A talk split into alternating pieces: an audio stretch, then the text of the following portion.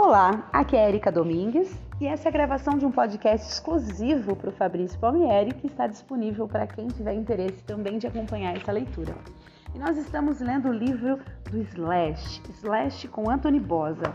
Anthony Bosa é o coautor do livro. Ele, na verdade, é um escritor e jornalista de Nova York, escreveu muito para a revista Rolling Stones por muito tempo e ele é coautor de vários best-sellers, né, de vários ícones aí é, ao mundo afora. Então hoje nós vamos ler o capítulo 4, que tem o título Nos Tempos da Escola. Então bora fazer aquela introdução inicial que ele sempre faz. Vamos lá. Centros institucionais são todos iguais, mudam apenas de endereço. Vi o interior de várias clínicas de reabilitação, algumas mais sofisticadas do que outras, mas a sobriedade fria de suas paredes era idêntica. Todas eram predominantemente brancas e repletas de mensagens otimistas, como é uma jornada, não um destino e um dia de cada vez. Achei essa última irônica, levando em conta a estrada que Mackenzie Phillips percorreu. As salas eram panos de fundos genéricos, elaboradas para inspirar esperança nas pessoas de qualquer posição social e profissional porque, como aqueles que já passaram por isso sabem, a reabilitação é um grupo representativo mais preciso da sociedade do que um júri de tribunal. Nunca aprendi muito com o grupo. Não fiz novos amigos na reabilitação e não tirei proveito das inúmeras oportunidades para fazer novos contatos relacionados às drogas também. Depois de passar dias de cama com o meu corpo em nós de agonia, incapaz de comer, falar ou pensar, não ficava afim de jogar conversa fora. Para mim, o aspecto de coletividade da reabilitação era forçado, exatamente como no colégio. E, como no colégio, não me enquadrei. Nenhuma instituição me ensinou as lições que pretendia, mas aprendi algo importante em cada uma delas. No caminho de volta pelos corredores em direção à saída, tinha a certeza de que deixava o lugar sabendo exatamente quem eu era.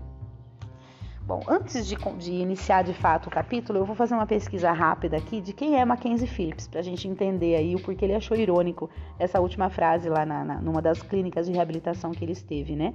É um instante, eu não piscar de olhos, eu consulto e já volto. Um minutinho. Pronto, olha que rapidinho, um segundo na verdade, né?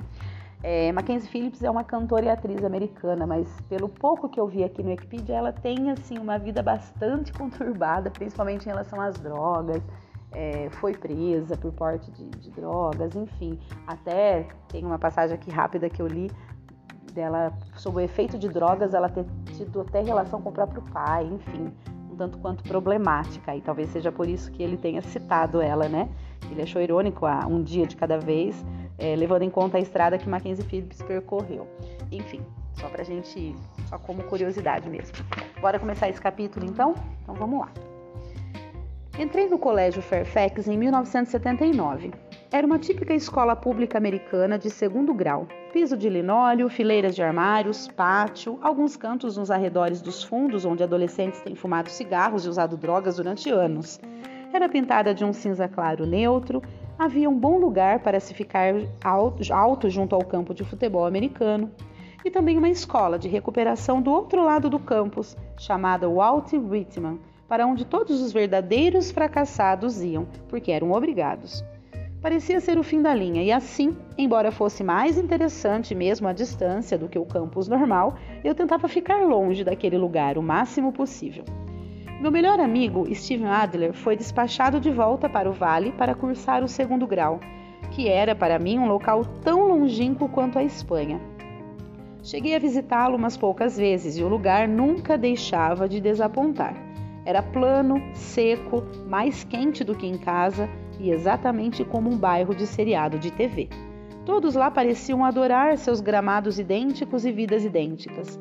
Mesmo sendo tão jovem, eu sabia que tinha algo errado naquele lugar. Sob a normalidade, podia sentir que aquela gente era mais fodida do que qualquer um em Hollywood. Lamentei por Steven, e uma vez que ele se mudou para lá, me retraí ainda mais no meu mundo da guitarra. Ia à escola, sempre marcando presença como se estivesse lá todos os dias, mas em geral eu assistia às primeiras três aulas e passava o resto do tempo na arquibancada tocando guitarra. Havia apenas uma matéria que significava algo para mim, no segundo grau. Consequentemente, também era a única em que eu tirava A, era a aula de teoria musical que escolhi no primeiro ano, chamada Harmonia, dada por um cara chamado Dr. Hummel. A aula reduzia os elementos da composição musical às suas raízes, definindo os fundamentos em termos matemáticos. Aprendi a escrever acordes, estruturas de acordes e marcação de tempo, analisando a lógica que as une. Nunca tocávamos instrumentos. Nosso professor usava um piano como um meio de ilustrar as teorias, mas apenas isso. A aula era um estudo puramente teórico. Apesar de ser péssimo em matemática, eu era bom naquilo e, portanto, era a aula que nunca perdia. A cada vez que aparecia, eu me sentia como se já soubesse as lições que aprenderíamos. Nunca apliquei nada conscientemente à guitarra, mas não posso deixar de pensar que o conhecimento de notação musical que adquiri penetrou em minha mente e contribuiu de algum jeito para a minha maneira de tocar. Existia um grupo de figuras naquela aula, entre outros Sam, o as do piano, um judeu com cabelo curto encaracolado, e Randy, que era um chinês metaleiro de cabelos compridos. Randy sempre usava uma jaqueta de cetim do Aerosmith e, na sua opinião, Kate Richards e Pete Townshend era uma droga e Ed Van Halen um deus. Acabamos nos tornando amigos e passei a gostar tanto de nossas conversas diárias quanto gostava daquela aula, porque consistia principalmente de músicos não falando de outra coisa a não ser música.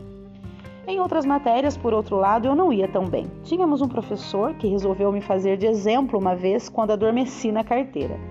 Eu tinha um emprego noturno na época, no cinema local, e talvez estivesse cansado. Era mais provável, porém, que apenas estivesse morrendo de tédio, porque a aula era de estudos sociais. Segundo soube, o professor parou tudo para discutir o conceito de estereótipo com a classe.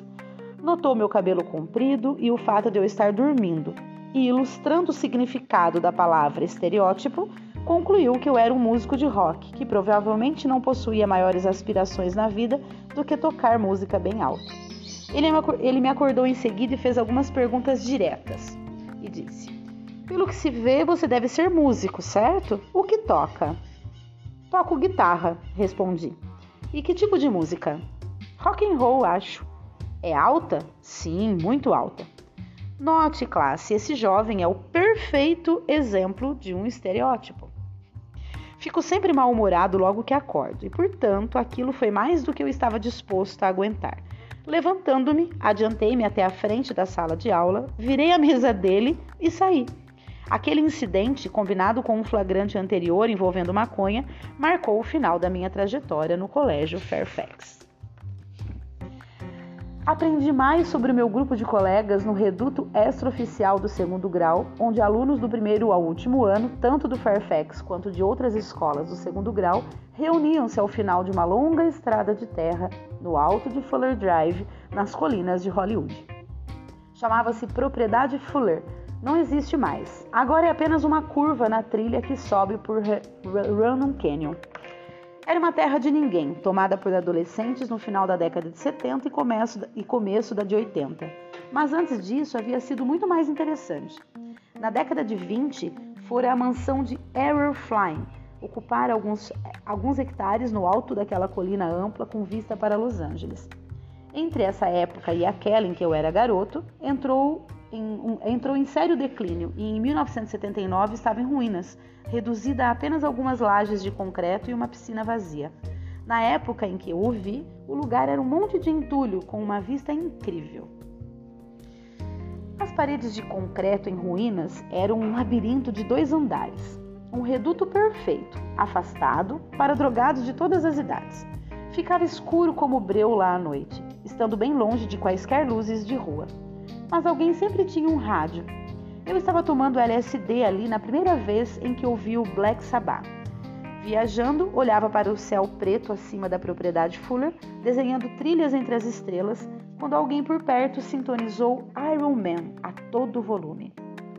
Não sei ao certo se posso definir como me senti.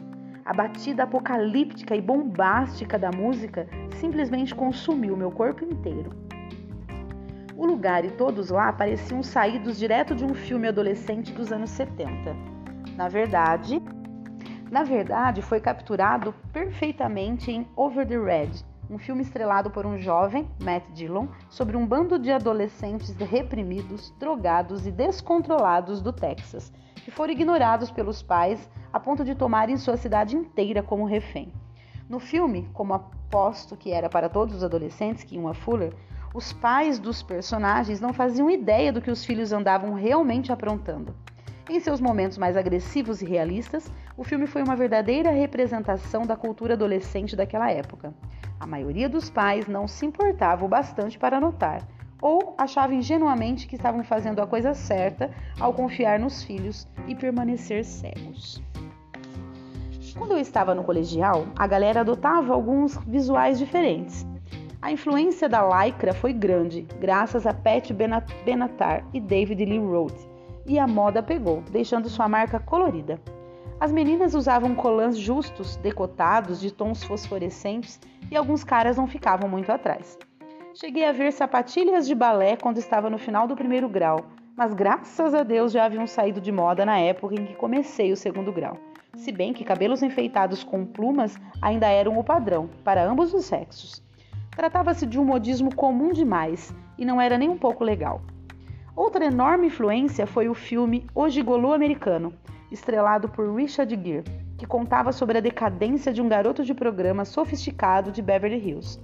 Foi a pior coisa que poderia ter acontecido aos adolescentes de Hollywood, porque todas as meninas que assistiram ao filme se determinaram a recriar sua versão pessoal daquele mundo. De repente, garotas de 13, 14 e 15 anos tentavam se vestir como se tivessem 25 e queriam sair com caras bem vestidos e muito mais velhos.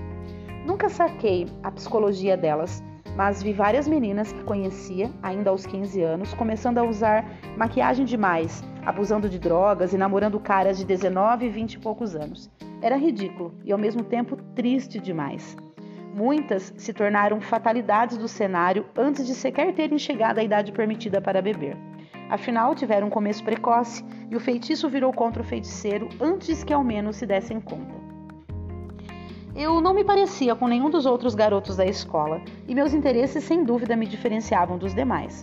Usei cabelo comprido, camisetas, jeans e tênis, desde que tivesse idade o bastante para poder fazer minhas escolhas. Uma vez que iniciei o segundo grau, tudo o que me importava era música e tocar guitarra. Nunca segui os modismos que os meus colegas abraçavam e, portanto, eu era praticamente um pária. Sempre tem sido um paradoxo comigo. Eu me destacava, mas não ansiava por atrair atenção óbvia. Ao mesmo tempo, estava acostumado a não me enquadrar e não me sentia à vontade em nenhuma outra circunstância. Havia mudado tanto de escola que era o eterno aluno novo e, provavelmente, aos olhos dos meus colegas, o aluno novo maluco. Não ajudou o fato de que. Desculpe pela interrupção do alarme. Não ajudou o fato de que, para quem observasse a olho nu, eu não me enquadrava em nenhuma categoria, de classe alta, média ou baixa, branco ou negro ou qualquer outra coisa. Conforme fui ficando mais velho e meu endereço de casa continuou mudando, compreendi por que minha mãe analisava tanto os meus formulários de matrícula de escola antes de se decidir. Se eu fosse listado como negro em certos distritos escolares, poderia ser tirado daquela área e mandado para uma escola inferior, sendo que, do contrário, poderia ser matriculado numa escola melhor na mesma rua se estivesse cadastrado como caucasiano. Nunca encontrei um nicho baseado em raça no segundo grau, e apenas me dava conta da minha raça quando isso era uma questão na mente dos outros. Tenho estado em muitas situações, naquela época e desde então, em que notei indivíduos de mente bem aberta adaptarem seu comportamento por não saberem ao certo se eu era negro ou branco. Como músico, sempre achei divertido o fato de ser britânico e negro, particularmente porque tantos músicos americanos parecem aspirar a serem britânicos, enquanto tantos músicos britânicos, em especial nos anos 70, davam-se a tanto trabalho para ser negros. Era mais uma maneira de eu ser diferente de todos, mas posso contar nos dedos de uma mão os confrontos que já tive por motivos raciais. Ocorreram quando mergulhei no universo bastante branco do metal dos anos 80. Uma vez no Rainbow, tive uma briga com Chris Holmes do, do WASP, W-A-S-P. É, por acaso Duff ouviu Chris dizer que crioulos não deviam tocar guitarra. Não falou isso diretamente para mim, mas ficou óbvio que era meu respeito. Segundo me lembro, Duff contou-me isso depois, e na vez seguinte em que vi Chris foi confrontá-lo e ele fugiu correndo. Além de ter me insultado, é uma das coisas mais absurdas e mentirosas que um músico entre todas as pessoas jamais poderia dizer. Encontrei meu próprio círculo de amigos no segundo grau, pessoas que eram únicas, diferentes do restante do corpo estudantil. Meus amigos mais chegados, Matt e Mark, definiram aquele período da minha vida. Matt Castle é o filho de Seymour Castle, um dos melhores atores dos últimos 50 anos. Seymour participou de quase 200 filmes desde a época, desde a década de 60, destacando-se aqueles que fez com seu amigo John Cassavetes. Esteve em filmes e programas de TV. Nos anos mais recentes, o diretor Wes Anderson tem sido seu incentivador. Escalou Seymour para Três é Demais, Os Excêntricos Tenenbaums e A Vida Marítima com Steve Zissou. Seymour é uma lenda de Hollywood apoiou a produção de filmes independentes antes de ter se tornado uma instituição. Sua filosofia era de que faria um papel com o qual se identificasse pelo valor de uma passagem de avião. Também era figura carimbada numa classe de boêmios da realeza da produção de filmes, que incluía Cassavetes, Ben Gazzara, Roman Polanski e outros. Eu podia aparecer na casa de Matt, sentar em sua sala e tocar guitarra durante horas, aprendendo coisas dos discos que ele tinha Live the Pet Travels, o mais novo trabalho na época do ACDC, Back in Black. Aqueles álbuns forneciam horas e horas e riffs marcantes para aprender.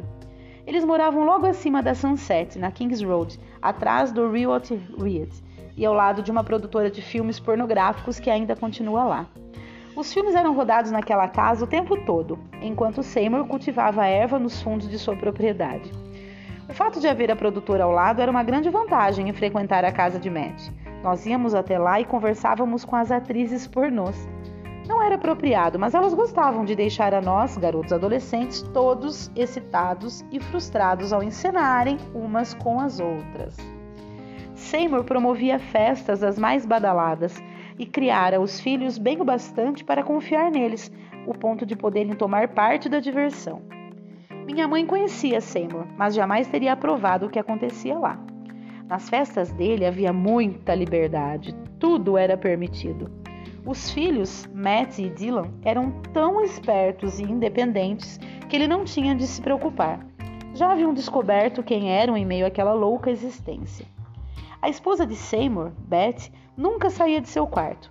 Era um mistério sombrio e proibido para mim o que se dava no andar de... Era um mistério sombrio e proibido para mim o que se dava no andar de cima. Levando em conta o fato de que Seymour dirigia a casa com pulso de ferro, Matt deixava que apenas uns poucos e seletos amigos, uns dos quais era eu, entrassem em seu mundo. Um dia, Seymour olhou para mim e lançou-me o apelido que julgou que combinava mais comigo do que o meu próprio nome.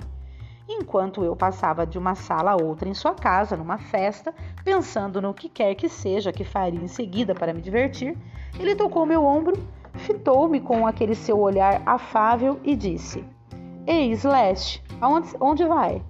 Aonde vai, Slash, hein? Obviamente o apelido pegou, Slash. Meus amigos que iam à casa dele começaram a me chamar de Slash na escola, e não demorou para que esse se tornasse o único nome pelo qual passei a ser conhecido.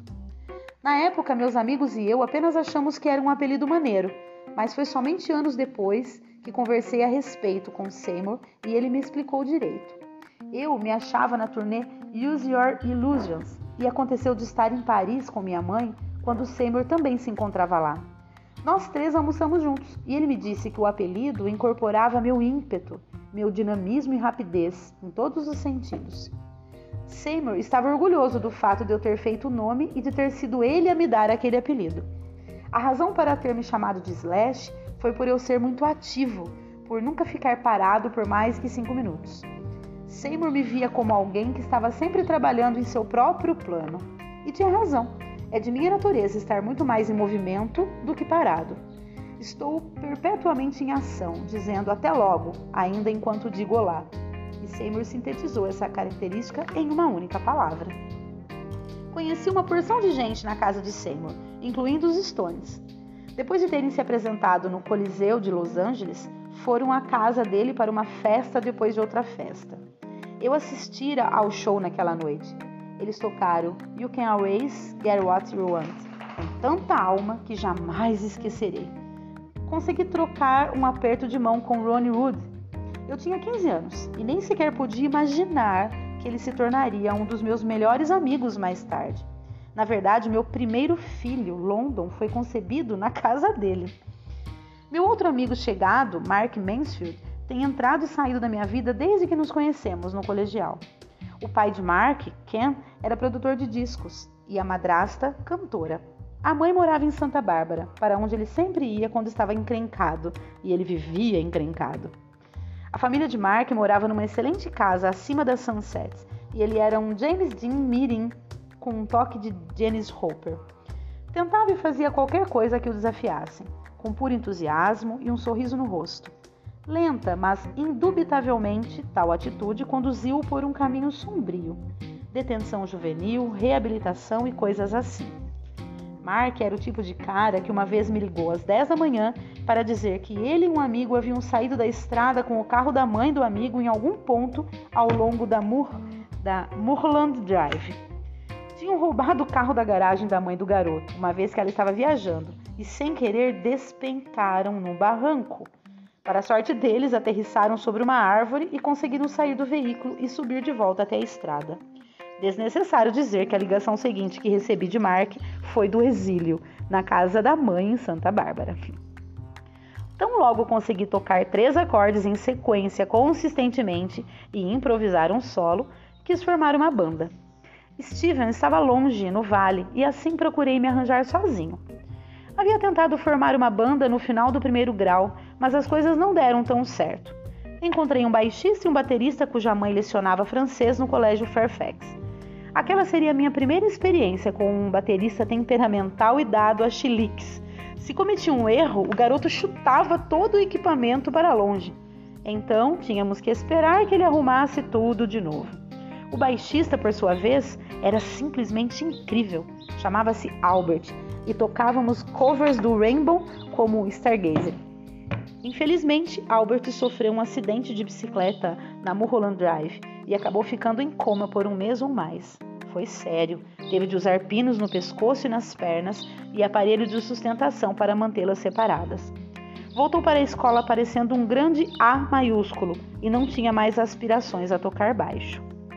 Minha primeira apresentação profissional foi no Owls Bar, tocando uma, com, numa banda com amigos do meu pai. Ele se orgulhava muito da minha paixão pela guitarra e sempre se vangloriava de mim para os amigos. Não sei o que foi, mas algo deve ter acontecido com o guitarrista deles e Tony convenceu-os a me deixar tocar. Tenho certeza de que ficaram preocupados, perguntando-se se eu seria ou não capaz de fazê-lo. Mas subi lá e consegui dar conta do recado. Eram todos covers baseados em blues, como alguns dos Stones, o que eu sabia tocar bem. Ganhei cervejas de graça, o que fez daquilo algo realmente profissional. Havia um punhado de guitarristas no meu círculo de amigos do colegial. Conheci um cara chamado Adam Greenberg, que tocava bateria, e encontramos um cara chamado Ron Schneider, que tocava baixo. Formamos um trio que batizamos de Tidus Sloan. Tidus Sloan. Ainda não faço ideia do significado desse nome. Tenho certeza de que o tirei de Philip Davidson, um camarada sobre o qual falaremos em breve. Numa noite em que Philip resmungava sem a menor coerência, fiquei bastante curioso sobre o que afinal ele falava. E ele dizia o seguinte: Tidus Alan Sloan to the home. Não, Tidus Ali Sloan to go home, disse Philip. Ao menos foi o que eu ouvi. Aí eu perguntei: O quê? Tidus Alder Sloan to go home, ele falou. Ou foi o que achei. Ei, Filipe, o que está tentando dizer? E com sua voz pastosa, ele respondeu o que estava me dizendo para Tidus de slow to grow from, Tidus slow to go home. Está certo, cara. Ah, dei de ombros, legal. Acho que ele queria que eu dissesse a todas aquelas garotas na casa dele para irem embora. Mas saí daquela situação achando que Tidus Sloan, qualquer que fosse a porra que significasse, era um nome super maneiro para uma banda. Ai, gente, que sensacional. Eu vou parar por aqui, porque nós estamos bem no meio do capítulo. Assim fica dois áudios aí em torno de 25 minutos, né? Para não ficar muito cansativo e dar tempo de quem estiver acompanhando ouvir aí é, tranquilamente. Então é isso, pessoal. Essa é, nós estamos aqui lendo, tá bem no início do livro. O livro é bastante longo, mas ele, né, narra de forma detalhada a vida do Slash. Então, espero que todos estejam gostando, principalmente o meu amor da minha vida, Fabrício Palmieri. Um grande abraço e até o próximo áudio.